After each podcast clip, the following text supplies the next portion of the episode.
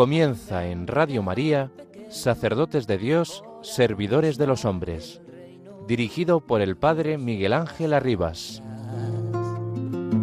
Sacerdote, la vida pone en juego, pastores para el pueblo, un guía a la verdad. Sacerdote, tan rico en los esfuerzos, tan pobre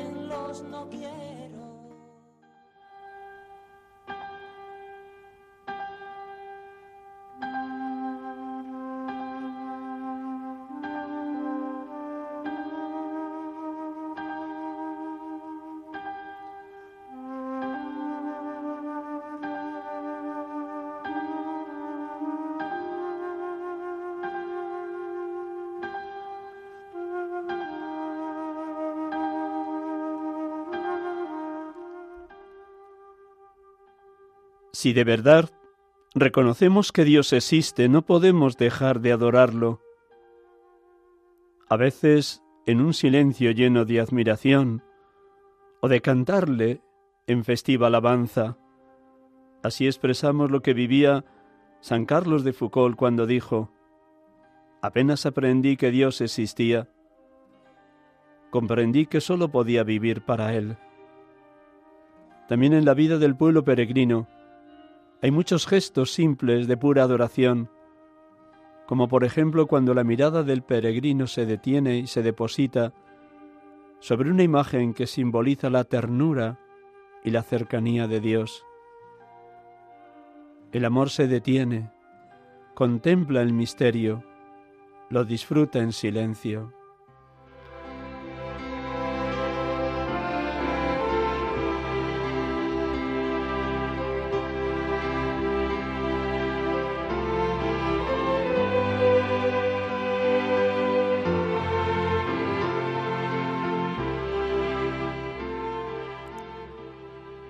Buenas tardes hermanos y amigos de Radio María. Les saludamos aquí en directo desde los estudios centrales de Radio María en Paseo Lanceros, Cuatro Vientos, Madrid, en este programa habitual en la tarde de los domingos, sacerdotes de Dios, servidores de los hombres, para prestarles este tiempo que les invita a todos ustedes a orar incansablemente por los seminaristas y los sacerdotes, tanto los sacerdotes del clero diocesano como los sacerdotes de vida consagrada.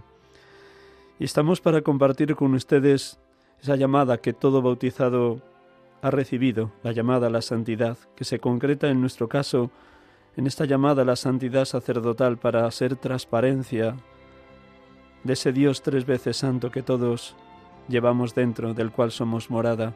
El Padre es santo, el Hijo es santo, el Espíritu es santo, y quiere que los presbíteros en la hora presente también seamos santos, seamos reflejo de quien es sumo y eterno sacerdote Jesucristo.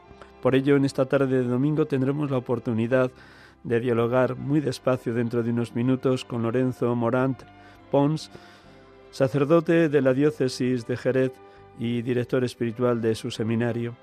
Compartiremos con él un momento realmente hermoso de cómo Dios está obrando maravillas y portentos en él.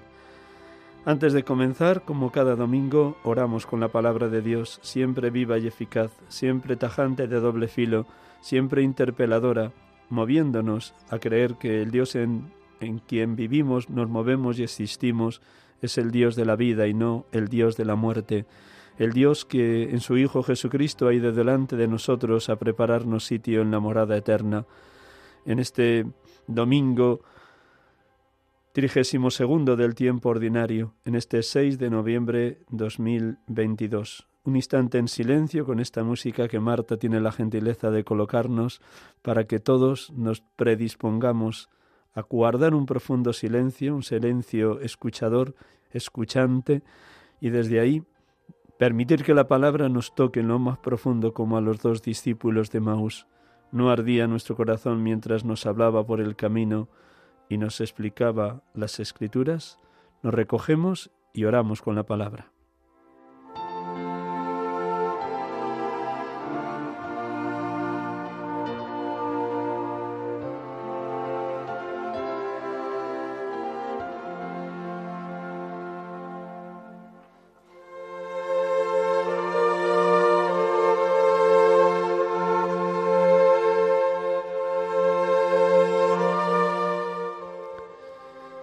Del Evangelio según San Lucas.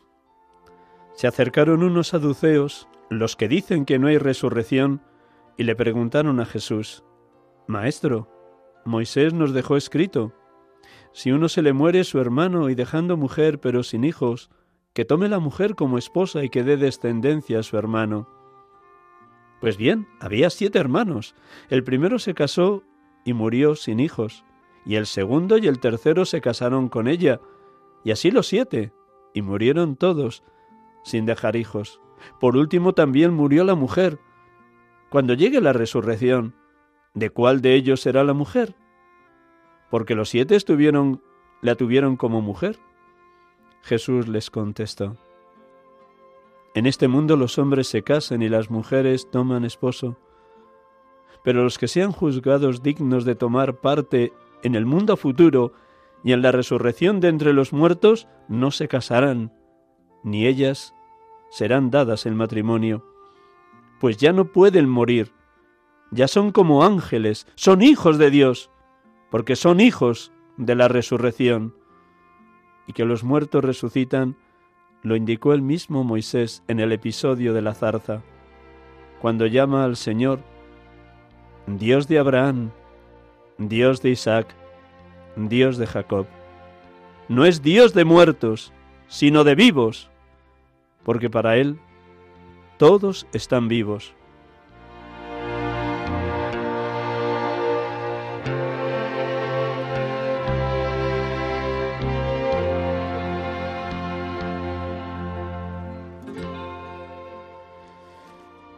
Bendito seas, Padre, por el don de la fe, esa fe en la resurrección de los muertos, como nos testimonia San Pablo desde su propia vida. Si los muertos no resucitan, tampoco Cristo ha resucitado. Y si Cristo no ha resucitado, vuestra fe no tiene sentido. Sí, Padre, creemos en este acontecimiento central de nuestra fe.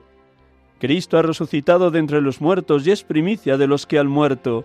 Cristo tiene que reinar hasta que ponga a todos sus enemigos bajo sus pies. Sí, Padre, creemos pero aumentanos la fe. Tal vez con frecuencia nos preguntamos, ¿qué hay después de la muerte? ¿Existe la vida eterna? ¿Es una idea utópica esto de la resurrección de Cristo y de los muertos? Gracias, Padre Dios, por permitirnos este pequeño desahogo ante estas preguntas que suceden en el acontecimiento frecuente de la muerte de seres queridos y familiares. Bendito seas, Señor Jesús, porque somos herederos de la fe en tu resurrección, tal como nos la han transmitido los que fueron testigos oculares de tu victoria sobre la muerte. Tú cumples siempre tu palabra, y lo que anunciaste a los que fueron tus discípulos, hermanos y compañeros, lo cumples hoy.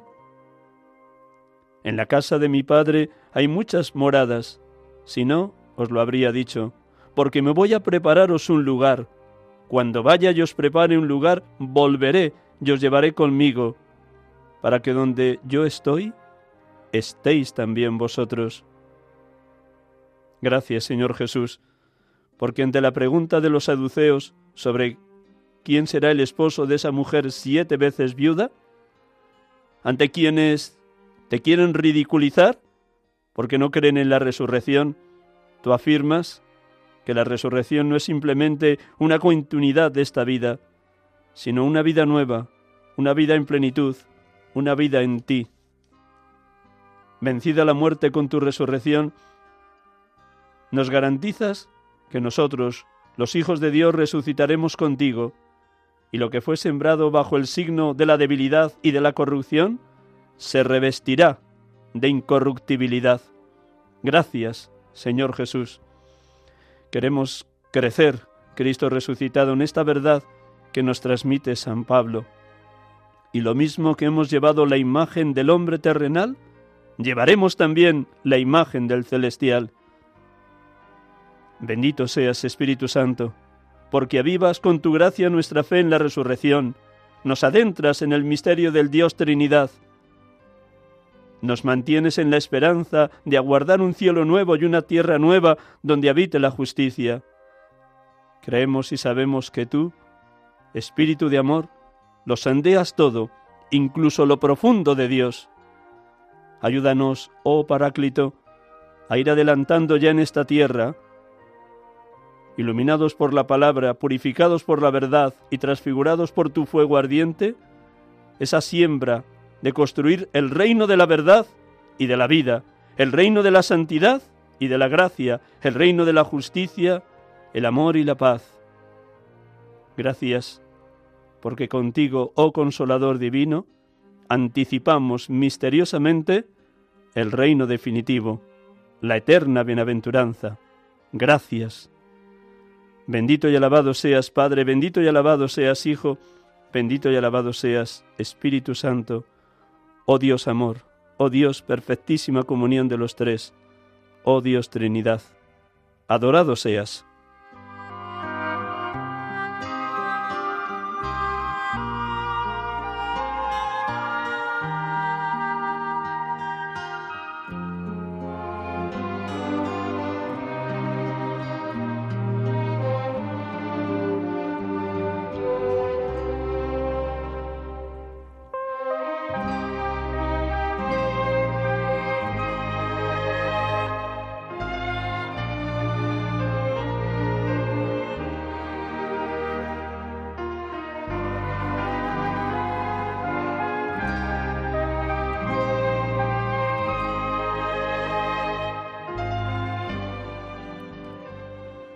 De nuevo les saludo a todos ustedes, oyentes de Radio María, habituales en este programa, sacerdotes de Dios, servidores de los hombres, en la tarde del domingo, aquí en directo hoy desde los estudios en Paseo Lanceros, Cuatro Vientos, Madrid. Y tenemos la dicha, como ya anuncié al inicio del programa, de tener al otro lado del hilo telefónico a un hermano sacerdote con quien he tenido la dicha de compartir esta semana pasada los ejercicios espirituales de los seminaristas de Cádiz y de Jerez en Cádiz con los seminaristas del Seminario Diocesano y del Seminario Redentoris Mater. En total, 35 seminaristas que han vivido intensamente la oración desde el domingo por la noche hasta el viernes después de comer. Pues creo que podemos saludar ya a Lorenzo. Buenas tardes, Lorenzo. Buenas tardes, Miguel Ángel. Gracias por prestarnos estos minutos de la tarde del domingo a los oyentes de Radio María. Gracias de verdad, de corazón. Encantado de compartir contigo y con todos los oyentes.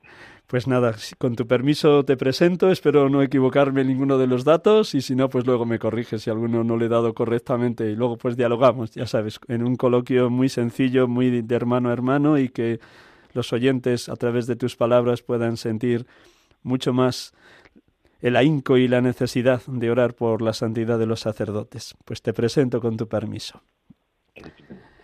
Lorenzo Morán Pons sacerdote de la diócesis de Jerez, nació en el mismo Jerez el 19 de febrero de 1976. Estudió bachillerato y COU en el Colegio Perpetuo Socorro, Monte Alto. A los 18 años ingresó en el seminario.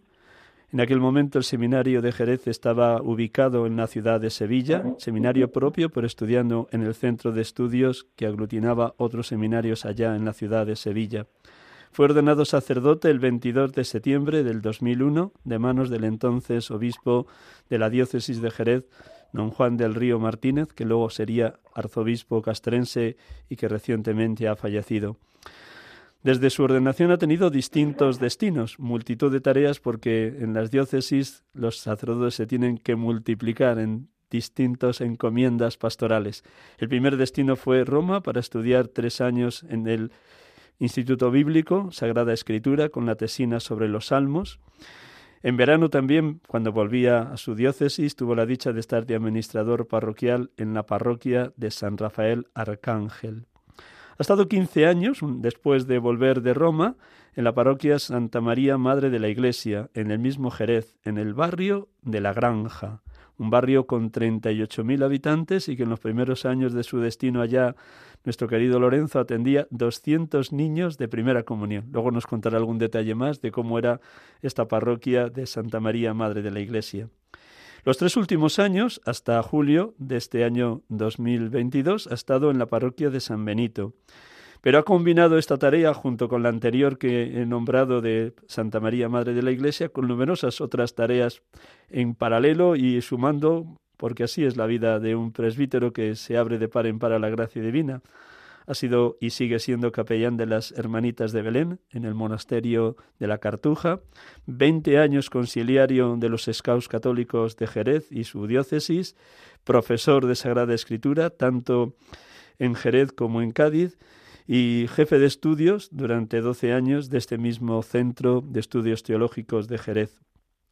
Ha estado varios años como director externo del Seminario Menor y Mayor, pero desde, desde este año, desde que mm, se despidió de la parroquia de San Benito, pues ya es director espiritual interno, es decir, viviendo todo el día en el seminario y acompañando en su acompañamiento espiritual los 16 seminaristas de esta diócesis de Jerez. En concreto tuvo la despedida el día 11 de julio, día de San Benito, precisamente en ese día pues se despedía de su querida parroquia de San Benito, el último destino de tarea en parroquia. Y ahora pues de plena dedicación, que es lo que le dice su obispo, don José Rico Pavés. ¿Están bien dados todos los datos, Lorenzo? Todo perfectamente. pues nada, ya sabes, eh, de la abundancia del corazón habla la boca y nada, es simplemente mis preguntas que te ayuden a, a ir desgranando la riqueza que el Dios amor, que el Dios Trinidad ha depositado en ti, no solo desde la ordenación, sino desde, me imagino, tu más tierna infancia, donde ya empezaste a sentir los primeros síntomas de llamada al ministerio. Pero como casi siempre empiezo en este programa con el momento presente, pues cuéntanos eh, cómo ha sido esta incorporación de lleno al seminario, qué momento humano y espiritual estás viviendo, qué retos te presenta para ti el vivir con los seminaristas como director espiritual interno. Pues mira, es un momento muy bonito que, aparece ante mí pues como, como un auténtico reto, como tú bien dices. Eh, cuando, cuando el obispo me, llamó a finales de mayo del año pasado para decirme que había pensado que, que, me dedicara con plena dedicación al seminario y como director espiritual, pues la verdad es que a mí lo que me salió del alma fue decirle, yo no pretendo grandeza que supera mi capacidad. Y fue lo que le dije. Él me dijo que se alegraba que, que, no fuera lo que siempre había soñado y que le parecía que era el momento yo, bueno, pues en manos de Dios me lancé a, a, esta, a esta nueva tarea. Y es verdad que, que aparece ante mí como un reto enorme, por dos lados. una parte que es importantísima, que es la, la responsabilidad enorme que supone, creo, el, acompañar la, la conciencia, la espiritualidad de estos jóvenes que se quieren responder al Señor y, y, donde yo suelo decirles que entro de rodillas, porque entro en, auténticos sagrarios de, jóvenes eh, que quieren entregarse del todo al Señor, a este ministerio tan, tan precioso que es el sacerdocio y a, y a su iglesia. Y después, pues, pues la, lo que toca también personalmente, los miedos personales, el, empezar a vivir en comunidad después de 20 años viviendo solo en parroquia y, y, y pues, en una vida totalmente distinta. Pero en medio de todo eso, pues, pues una ilusión enorme de poder servir a la Iglesia en este ministerio y con mucho miedo, con mucho sentimiento de incapacidad, pero al mismo tiempo con una llamada grande a la fe y a confiar en Dios y en, que es Dios el que lleva la tarea que me encomienda. Así que ese es mi estado ahora mismo. Con temblor, y, esperanza. con temor y temblor, muy bien, me, me, encanta porque también este pobrísimo sacerdote que te acompaña desde los estudios de Radio María lo he experimentado en los años que llevo también en, en la tarea de la dirección espiritual de seminaristas. Pero una cosa que he constatado y realmente hay que darle infinitas gracias a Dios es haber captado que en la comunidad de seminaristas del Seminario de Jerez reina una verdadera comunión, unidad, un diálogo abierto, una fraternidad muy grande entre los seminaristas. Como tú has estado cuatro años, aunque fuera director espiritual externo, esto ya es algo que apreciabas también desde fuera. ¿Es así? ¿Y cómo lo estás viviendo en estas primeras semanas de vuelta a la vida comunitaria desde mediados de septiembre? Pues yo a ellos mismos les, he dicho y les cuento a todo el que me lo escucha que, que me, están, me lo están haciendo muy fácil. Yo pensaba que me iba a ser mucho más difícil incorporarme a una vida de comunidad pero, pero es verdad que el ambiente que, reina en el seminario es un, gozo. Son, ellos son unos chavales estupendos dedicados a, pues, la oración, al estudio, a la convivencia entre ellos, con un afán pastoral precioso. Pero además hay un ambiente muy bueno que bueno, se lleva trabajando 18 años, ha estado el, anterior rector, que es un gran amigo de Ignacio, que ahora es mi sucesor en la parroquia además. Y, ha sido un trabajo de, muchos años, de mucho cuidado y donde los jóvenes además trabajan y viven las cosas con un entusiasmo enorme. Es verdad que es reflejo, y yo creo que eso también es importante, de, una comunión enorme que hay también en nuestro presbiterio. Yo creo que uno de los grandes dones de nuestra diócesis es la comunión entre los sacerdotes. Y creo que eso lo perciben los jóvenes y lo perciben aquellos que descubren la vocación y lo viven ya también en el seminario. Entonces me lo, me lo hacen muy fácil. Hay un ambiente realmente bueno, de confianza, y donde ellos con una enorme transparencia, pues son, yo les digo a veces como esponjas que, desean aprender, crecer y, responder a Dios sobre todo, que me parece que es lo más importante, lo que nunca debemos olvidar. Me contabas estos días que sois herederos de un trabajo incansable, callado, silencioso, pero realmente maravilloso, de sacerdotes que ya han fallecido, que ya están hoy con 80, 85, 90 años, que así ha sido en los últimos años de vuestro presbiterio diocesano, que han creado o han intentado crear un sentido de comunión muy grande en el presbiterio. ¿Sois herederos de esta gracia?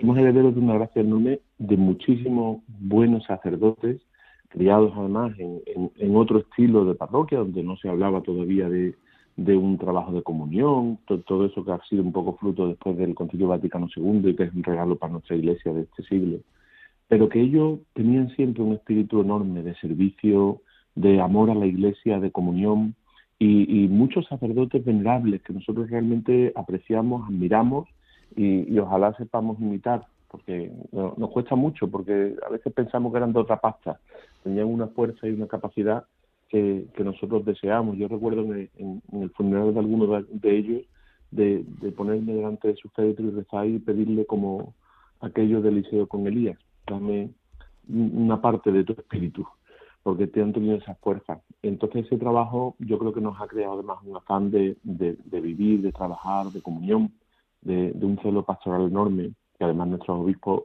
pues nos lo han nos lo han ayudado a descubrir también con muchísimas, muchísimas ganas.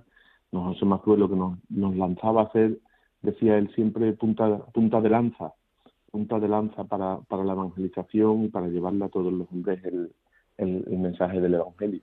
Y ahí hemos aprendido pues eso, a trabajar en comunión, a trabajar juntos, a trabajar sin mucho descanso, a veces, a veces menos del que nos gustaría, pero, pero a trabajar también muy lleno de, Dios y de confianza en su gracia, que también es importante.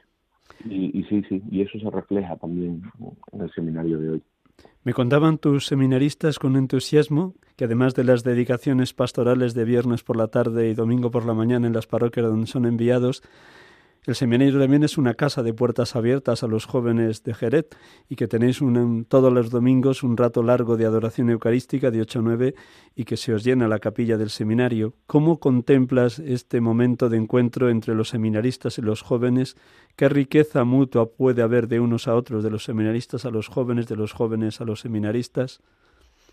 Pues mira, eso es un, enorme regalo, ese deseo de los jóvenes de compartir con los seminaristas, de tratarlos al mismo tiempo de igual a igual, pero al mismo tiempo haciéndose responsables de ellos, porque lo son, en la oración, en el cuidado de su vocación. Los jóvenes cuidan muchísimo la vocación de los seminaristas y la valoran muchísimo, como la de los sacerdotes, gracias a Dios. Y también los seminaristas aprenden mucho de los jóvenes en, su fidelidad, en su vida cotidiana y, en su deseo de evangelizar. Tenemos jóvenes en la diócesis eh, que, que trabajan muchísimo también por la evangelización, con un deseo de anuncio, una oración profundísima. Ahora mismo yo he entrado aquí en mi, en mi habitación, pero, pero fuera he dejado dos grupos de jóvenes trabajando, un grupo preparando un encuentro a la esperanza, que es como un cursillo de cristiandad para jóvenes, y otro grupo, una familia que también está con, con un seminarista y estábamos compartiendo también un rato en la tarde, una familia joven que espera su segundo niño. Entonces, es muy bonito.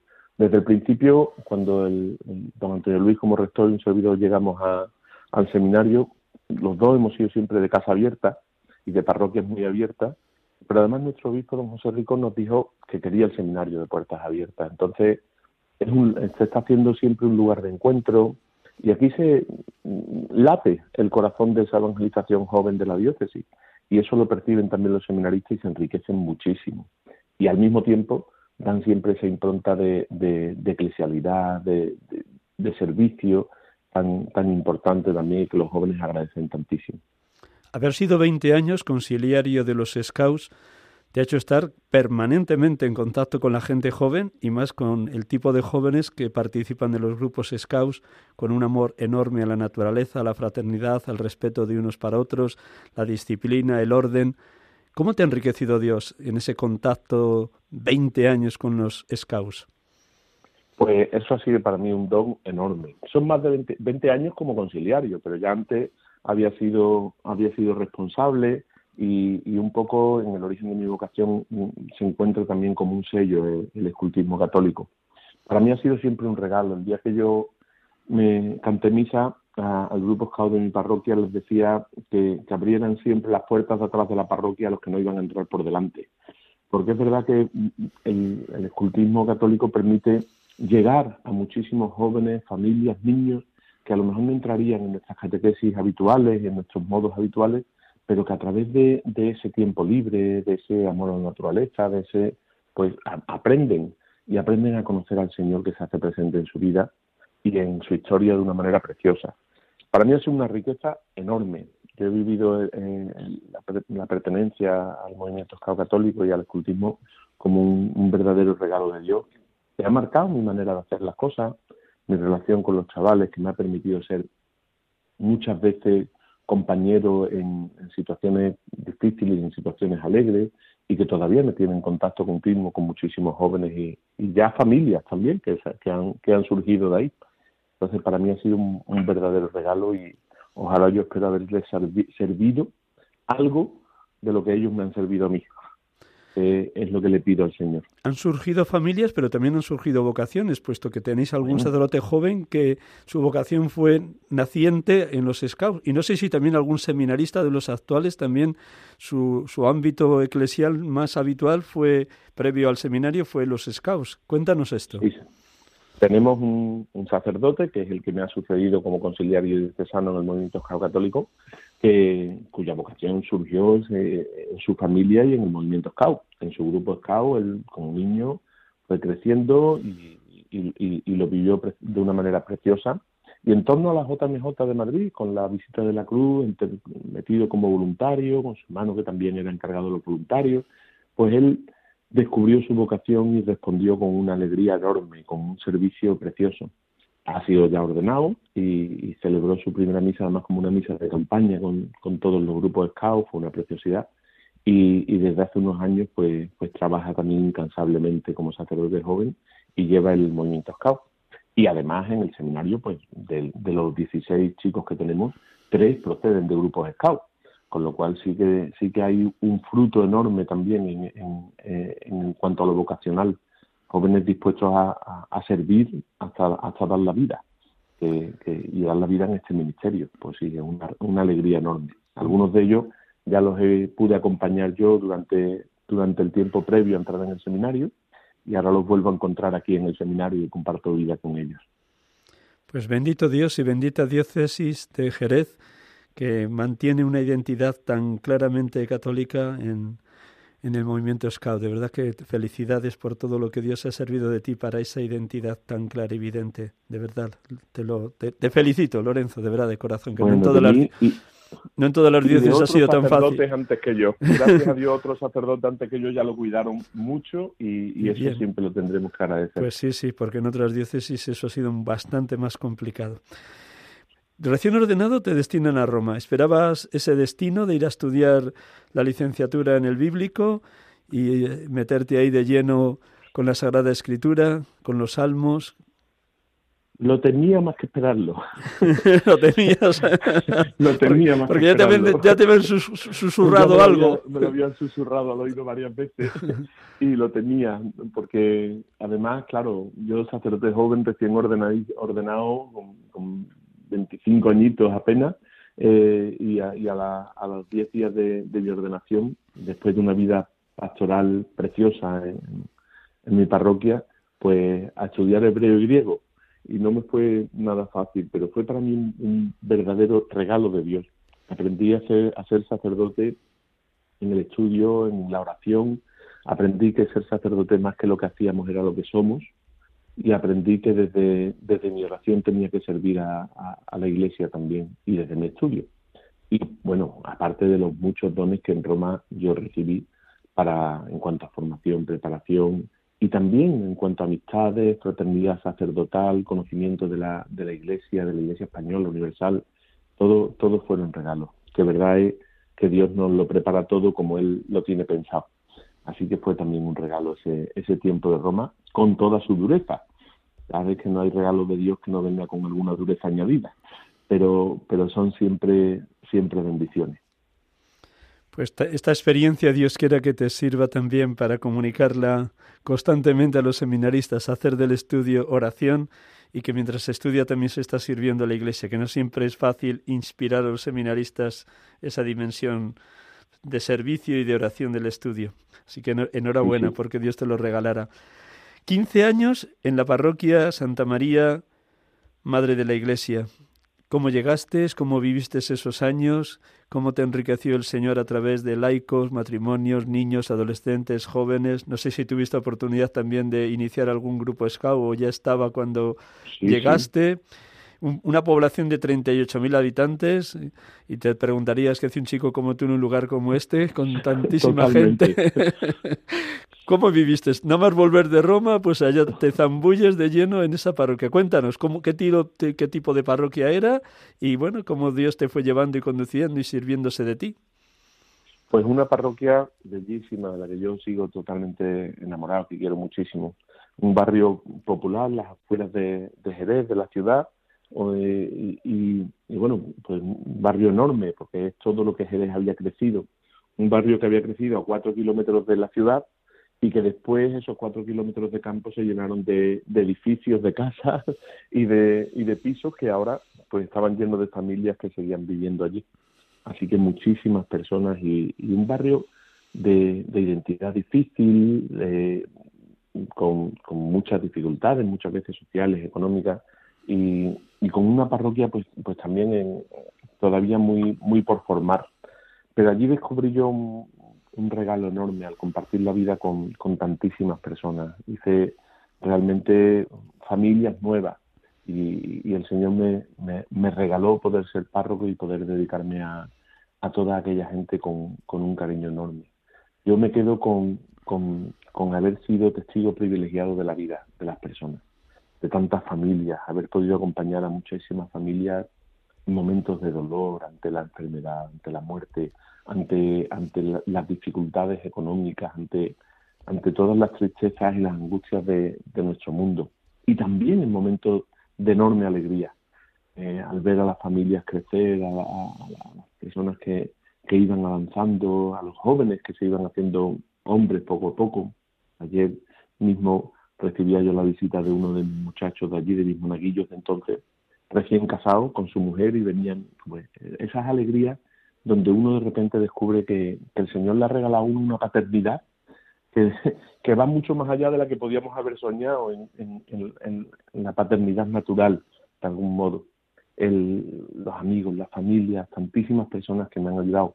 El compromiso sencillo y callado de muchísimas personas, de muchísimos laicos, en la oración, en el servicio a su parroquia, muy callado, muy sencillo, pero, pero con, con ese encanto. Y ah, para mí fueron años de enormes bendiciones. Allí pues empezó una hermandad, que es ahora mismo muy fuerte y con muchísima alegría también, de la cual también pues hay, eh, ha salido un sacerdote, con lo cual también tenemos esa alegría, también una vocación que surgió en la hermandad. Eh, junto a eso pues, pues el grupo Scout Juan Pablo II, que, se fundó hace 11 años estando yo allí, que bueno, pues para mí es un poquito la línea de mis ojos, como puedes imaginar, y, que realmente funciona y trabaja con, un cariño enorme y trabaja la fe de una manera muy sencilla. Ahí también ha habido enormes regalos. Y junto a eso, pues, pues la catequesis, los grupos de la Unión Reparadora cuando estuvieron funcionando en la Eucaristía, los grupos mm, de matrimonio, los grupos muchísimas realidades en esa parroquia tan, tan inmensa, a la que a mí siempre me queda la pena de no haber sabido servir mejor. Era un sacerdote muy nuevecito, que si ahora empezara tantas cosas podría hacer, creo, mejor, pero bueno, creo que también el Señor se servía de la insensatez de aquellos tiempos para lanzarme a, a proyectos que de otra manera no hubiéramos podido hacer.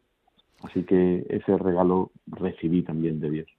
El título de Santa María Madre de la Iglesia no suele ser común para una parroquia, y menos una parroquia naciente en un barrio naciente, pero me imagino que el título te daría pie en numerosas ocasiones para inspirar a, los fieles, a la comunidad cristiana, a la comunidad parroquial, el amor grande a María y el amor grande desde María a la Iglesia.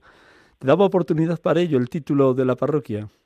Muchísimo, es un título precioso.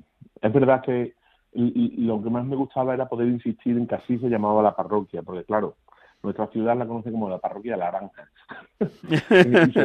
se pierde, un poco el nombre de la Virgen. Pero nosotros lo, vivíamos con mucha alegría. Tuvimos la suerte además de que ya en los últimos años míos el Papa Francisco pues, pues decretó la fiesta de, de, Santa María Madre de la Iglesia en el lunes después de Pentecostés y, y las celebramos por todo lo alto, como, como si nos hubiera regalado la Iglesia un, día de fiesta más en la parroquia y, fueron, fueron días muy bonitos. Y sí, ese amor a la iglesia, ese amor a la, Virgen, que van de la mano siempre, que van siempre de la mano y que yo creo que ha, marcado a tantas familias, a tantos, a tantos jóvenes, a tantos adultos, son, son una más de tantas bendiciones. Te hago esta pregunta precisamente en este domingo que celebramos la jornada de la Iglesia Diocesana y como constato que llevas muy dentro, muy dentro el sentido de identidad de sacerdote diocesano y sacerdote en un presbiterio con ese sentido de comunión, será que algo que también hoy en, las homilías has intentado transmitir allá donde ya has celebrado. ¿Es así?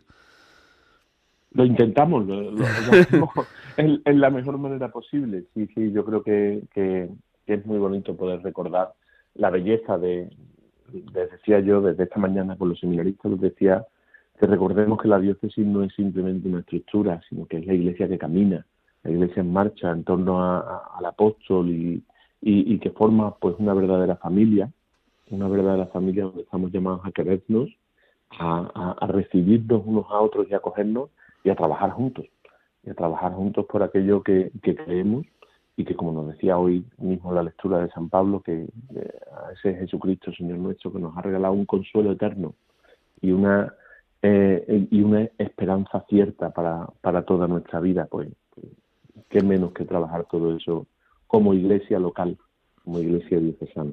Realmente Dios ha estado providente, prodigioso contigo. Te ha bendecido porque combinar ser párroco durante 15 años en Santa María, Madre de la Iglesia, y luego en San Benito, ser profesor de Sagrada Escritura en tu seminario, en tu centro de estudios teológico, y a la vez conciliario de los scouts, pero también, y es que quisiera que dijeras algo a los oyentes, ¿qué ha significado para ti ser el capellán de las hermanitas de Belén? Y si puedes decir dos pinceladas para que nuestros oyentes sepan quiénes son las hermanitas de Belén. Pues mira, Miguel Ángel, ese es mi descanso, lo he dicho. Yo cuando había alguien que me preguntaba, una pregunta que nos hacen muchas veces, ¿cómo hacéis tantas cosas? Yo siempre decía mal, las hacemos mal. Cuando, cuando mucho abarcamos, poco apretamos. Y, y cuando, incluso cuando llegó nuestro obispo nuevo, don José Rico, y me preguntaba qué es lo que hacía, me decía, madre, tantas cosas. Y yo le decía, digo, mire, lo único que hago sin remordimiento es la capellanía de las hermanas. Y pregúntele a ellas, le decía yo.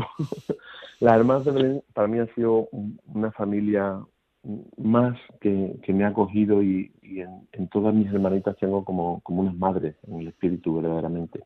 Es una familia monástica que, surge a, raíz de la proclamación del dogma de la Asunción de la Virgen.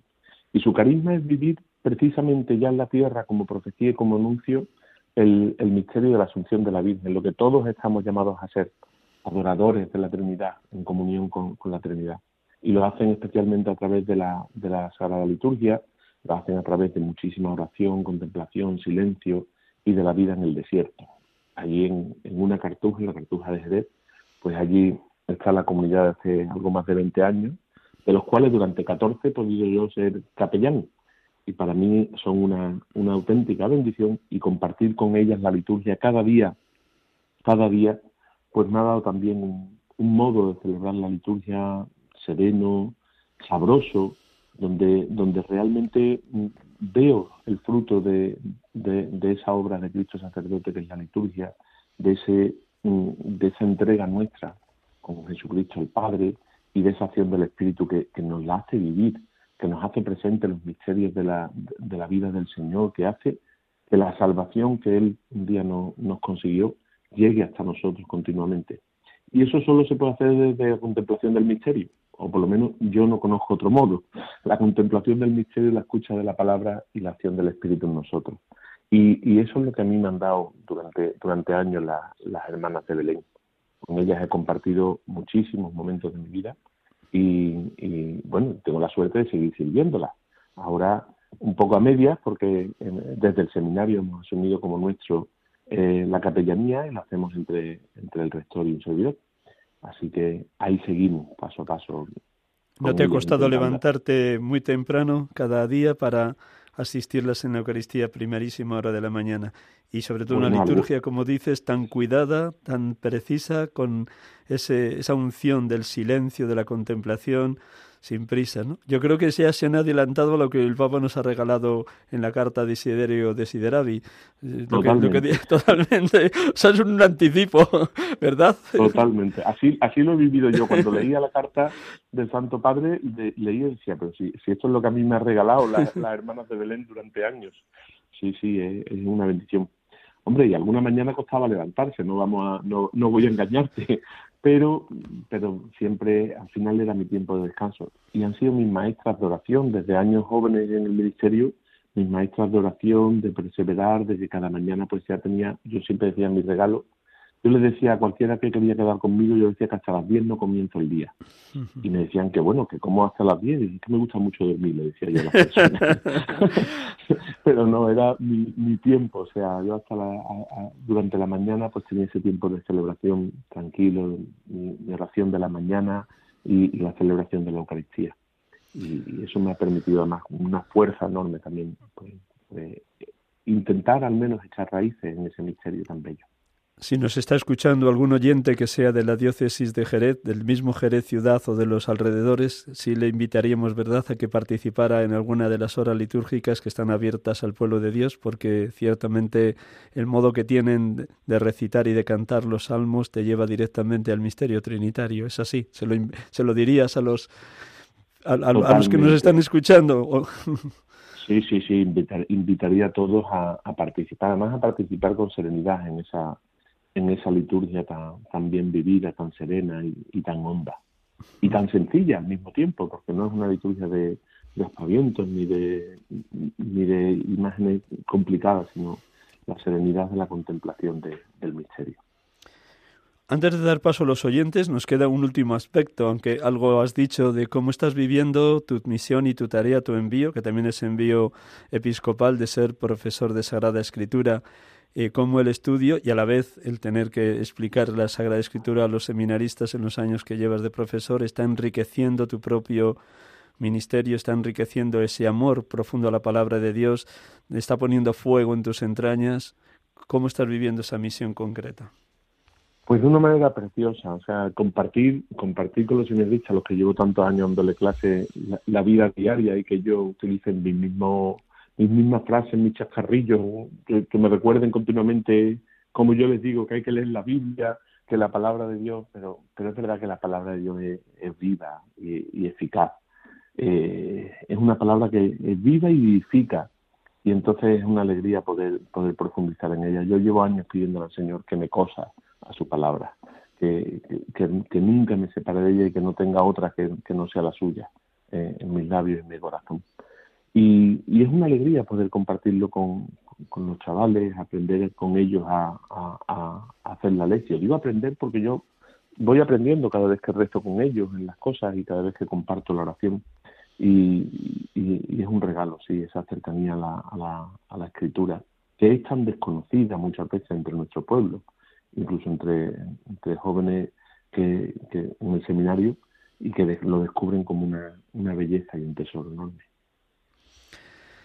Como tienes todavía cinco minutos más, vamos a dar paso a los oyentes, con tu permiso, Lorenzo. Voy a recordar a los oyentes que se hayan incorporado a mitad de programa quién eres, que desde el inicio no hemos vuelto a repetir tu nombre. Pues queridos oyentes de Radio María, estamos aquí con ustedes en la tarde del domingo, en directo, sacerdotes de Dios, servidores de los hombres, en este 6 de noviembre 2022, domingo trigésimo segundo del tiempo ordinario. Y estamos hablando con Lorenzo Morant Pons, sacerdote de la diócesis de Jerez y actualmente entre las distintas encomiendas pastorales, la que más dedicación a partir de julio o de septiembre le ha pedido su señor obispo, don José Rico Pavés, es la de ser director espiritual interno en el Seminario Diocesano de Jerez y nos ha venido contando toda la riqueza de lo que Dios le ha bendecido en los distintos destinos pastorales.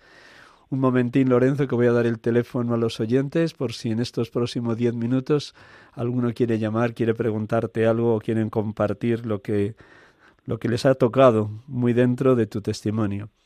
Les recuerdo a los oyentes el teléfono directo de Radio María para que llamen ahora mismo, ya mismo, que Marta está ahí a los mandos de, de toda esta nave llamada Radio María.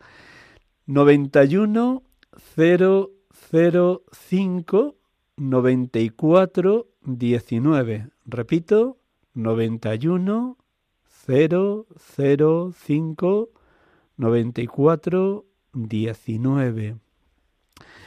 Una última, em, ya mientras llega la primera llamada, Lorenzo, con tu permiso, mm, ¿cómo ves el horizonte de la misión evangelizadora de la Iglesia en la situación actual de España, de Jerez, de su diócesis? Hablabas antes que uno de los grupos que está ahora mismo y reunido en el seminario están preparando algo parecido a un cursillo de cristiandad, pero dedicado solo a los jóvenes.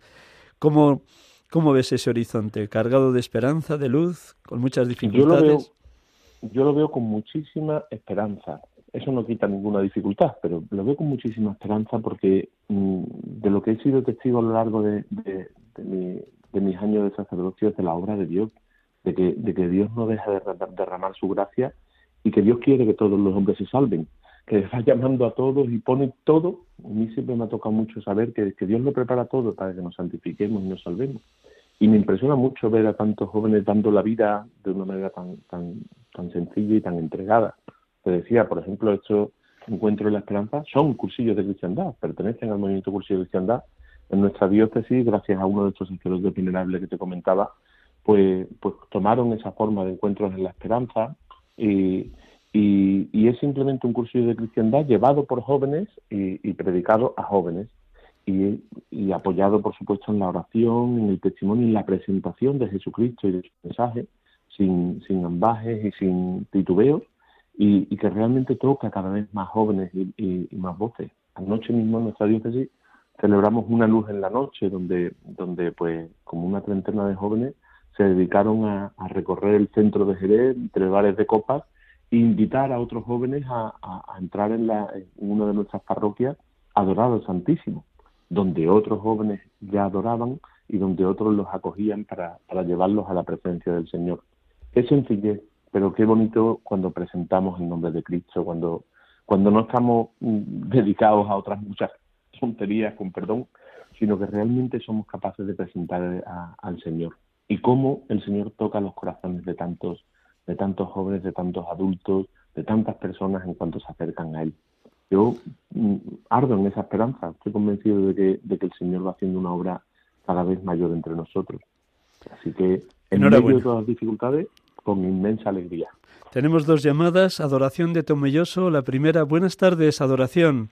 Muy buenas tardes. ¿Qué nos quieres, gracias. ¿Qué nos quieres compartir o decir o preguntar bueno, a, pues primeramente, primeramente, perdón, que no perdamos tiempo. Primeramente, pues dale la enhorabuena a los dos al padre Miguel Ángel por el, por el trabajo que hace, en el teléfono cuando nos, decidimos a llamar. Perdóneme que estoy un poquito nerviosa. Tranquila, adoración. También eh, soy seguidora de su programa, que hace mucho bien. ¿Y qué le voy a decir al padre Lorenzo de esa labor, que, esa labor que, que ha hecho y sigue haciendo?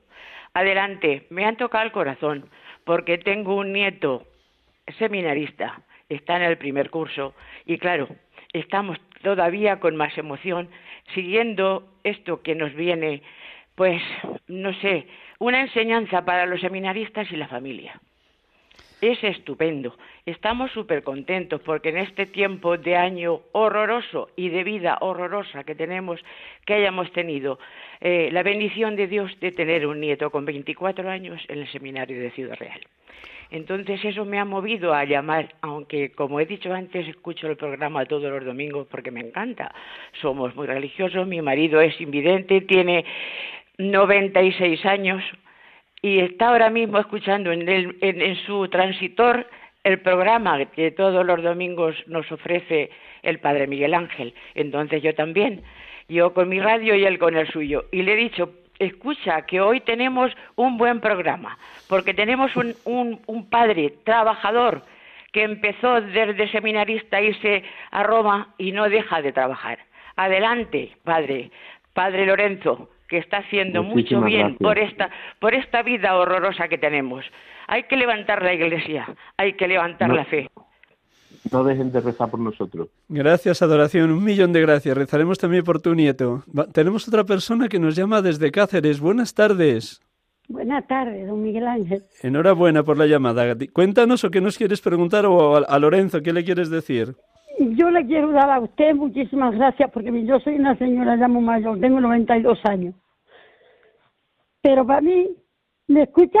Sí, sí, le escucho, te escucho, hermana. Para mí la iglesia toda mi vida ha sido mi vida. Y, tengo hijos que no les gusta tanto y yo sufro mucho, pero también tengo un hijo que se llama como usted, Miguel Ángel. Tengo un sobrino que es sacerdote y que se llama Miguel Ángel. Gloria a Dios. Así que yo lo llevo escuchando toda mi vida, pero es que esta tarde escuchar tanto a este sacerdote que habla también, y yo soy seguidora de los sacerdotes porque me enamoran, rezo por ellos y toda mi vida ha sido esa, pero sufro también por la vida que se ha puesto tan mal que la gente y la iglesia. Y en fin, ya más lo llamo para decirle eso, que lo escucho diariamente y que Dios le dé mucha salud, porque todos los días le digo a una hermana que tengo, escucha a este sacerdote, porque si todos los sacerdotes fueran así, el mundo sería de otra manera. Y solo para eso, que Dios le dé a usted mucha salud y, y, y, y por toda la gente, y por mí también, y usted no digo el nombre porque es un pueblo muy chiquito y la gente es muy sinvergüenza y muy mala, y hasta ahí, Tranquila, ya rezamos por ti, no te preocupes.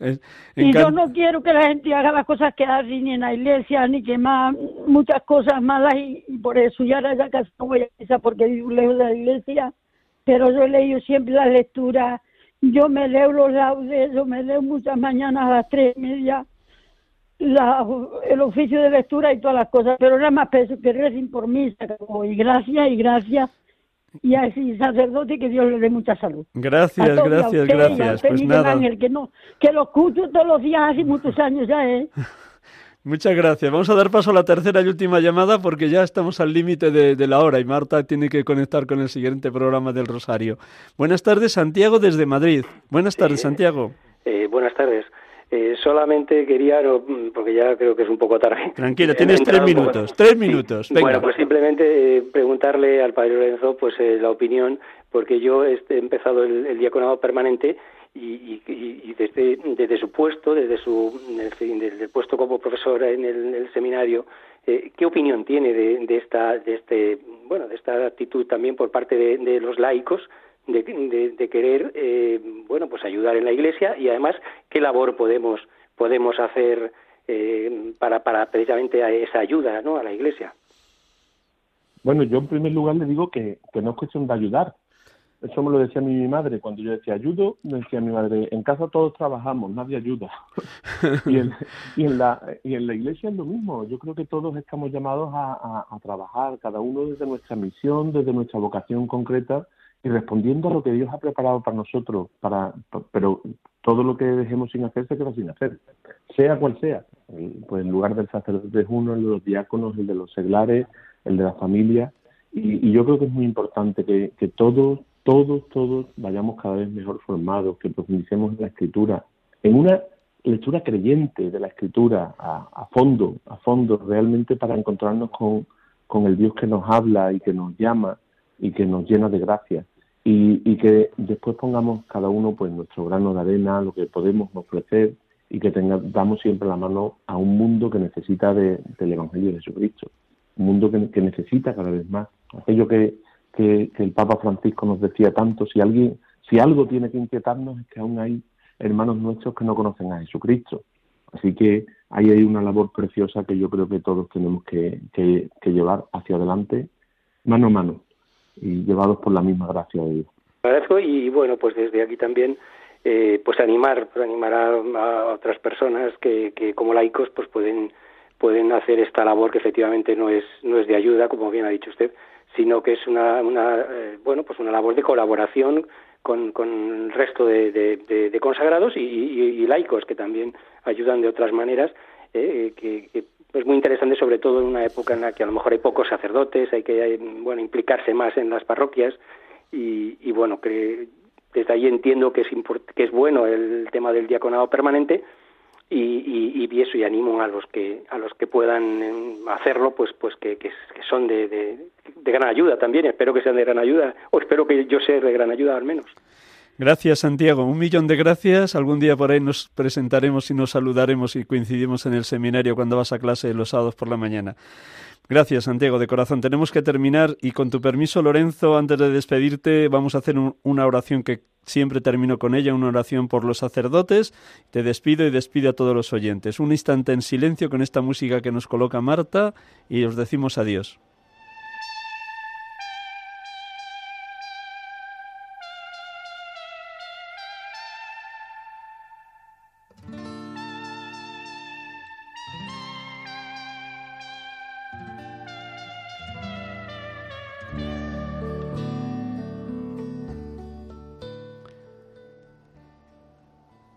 Dios Todopoderoso y Eterno, por los méritos de tu Hijo, Jesús, y por su amor hacia Él, ten piedad de los sacerdotes de la Santa Iglesia. A pesar de su dignidad sublime, son frágiles y semejantes a los demás. Enciende por tu misericordia infinita sus corazones en el fuego de tu amor. Socórrelos. No les dejes perder su vocación o amenguarla. Oh Jesús, te suplicamos, ten piedad de los sacerdotes de tu Iglesia, de los que te sirven fielmente, cuidan tu rebaño y te glorifican. Ten piedad de los sacerdotes perseguidos, encarcelados, abandonados, agobiados de sufrimientos. Ten piedad de los sacerdotes tibios, de los que vacilan en su fe. Ten piedad de los sacerdotes secularizados. Ten piedad de los sacerdotes enfermos y moribundos. Ten piedad de los sacerdotes que están en el purgatorio. Señor Jesús, te lo suplicamos. Escucha nuestras oraciones. Ten piedad de los sacerdotes, son tuyos, ilumínalos, fortifícalos, consuélalos. Oh Jesús, te confiamos los sacerdotes del mundo entero, pero sobre todo, cuida de aquellos que me han bautizado, me han absuelto, de aquellos por quienes se ha ofrecido el santo sacrificio y consagrado la sagrada hostia para nutrir mi alma. Te confío los sacerdotes que han disipado mis dudas enderezado mis pasos, dirigido mis esfuerzos, consolado mis penas, para todos ellos, en señal de gratitud, imploro tu ayuda y tu misericordia. Amén.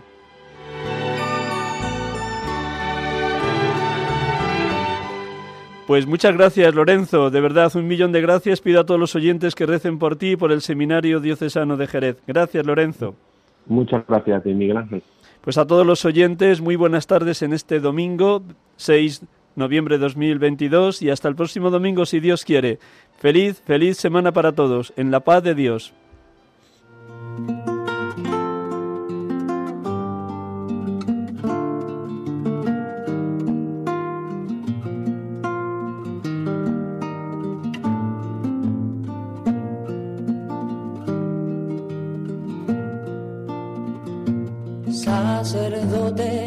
Acaban de escuchar el programa Sacerdotes de Dios, Servidores de los Hombres, dirigido por el Padre Miguel Ángel Arribas.